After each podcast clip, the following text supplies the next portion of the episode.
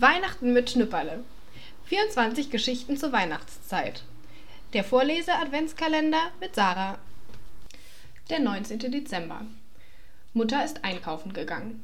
Schnüpperle steht auf einem Stuhl am Fenster und sieht auf die Terrasse hinunter. Unten an der Hauswand lehnt der Christbaum. Schnüpperle kann sich nicht satt daran sehen.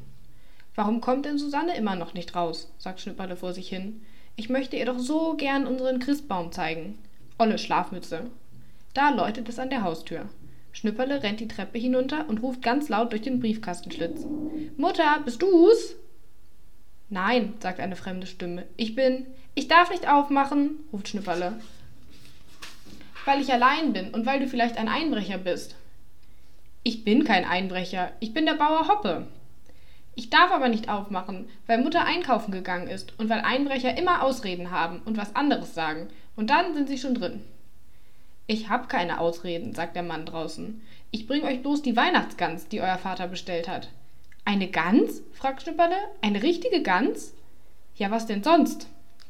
Oh, fein, lass sie mal schnattern. Schnipperle hebt mit der Hand den Briefkastenschlitz hoch. O je, o je. Der Mann draußen seufzt. Ich hör noch gar nichts, ruft Schnipperle. Will sie nicht? Sie kann nicht. Warum kann sie nicht? Ist sie krank? Der Mann vor der Tür fängt an zu lachen. Die ist nicht krank, sagt er. Dann lass sie mal durch den Briefschlitz gucken. Geht nicht, sie ist eingepackt. Siehste, du bist doch ein Einbrecher. Du hast Ausreden und willst bloß rein. Junge, kommt's von draußen, ich will doch die Gans loswerden. Hast du auch bestimmt eine? Ja, doch. Ich guck jetzt mal durch Schlüsselloch, sagt Schnipperle. Und wenn ich sie sehe, mache ich vielleicht auf. Und wenn ich sie nicht sehe, kommt's nicht in Frage. Schnüpperle hört Papier rascheln. Ihren Schnabel sehe ich schon. Zeig mehr. Du, die hat ja einen verbundenen Kopf. Jetzt weiß ich, warum die nicht geschnattert hat. Du, du dort draußen, die ist ja ganz nackt. So eine hat Vater bestimmt nicht bestellt. Wir wollen doch eine mitfedern. Der Mann vor der Tür lacht so sehr, dass er eine Weile nicht sprechen kann. Nein, sagt er dann, dein Vater hat eine ohne Federn bestellt. Hatte sie zuerst mal welche? Ja, früher. Hast du sie hier abrasiert? Abrasiert nicht gerade. Wie hast du's denn gemacht? Ich hab die ganz gerupft. Gerupft? fragt Schnüpperle. Alle Federn rausgerupft? Da muss sie doch sehr geschrien haben, nicht?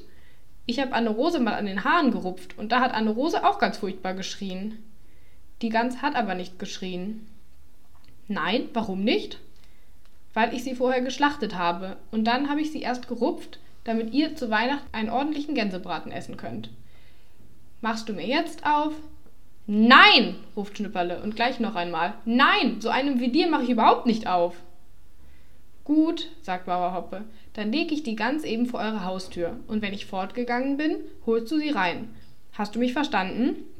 Nein, ich hab's nicht verstanden, kein Wort, und ich hol sie auch nicht rein. Schnüpperle hört Schritte. Und dann sagt Bauer Hoppe, ach, da kommt ja die Mama. Na, jetzt werde ich den Vogel wohl doch noch los.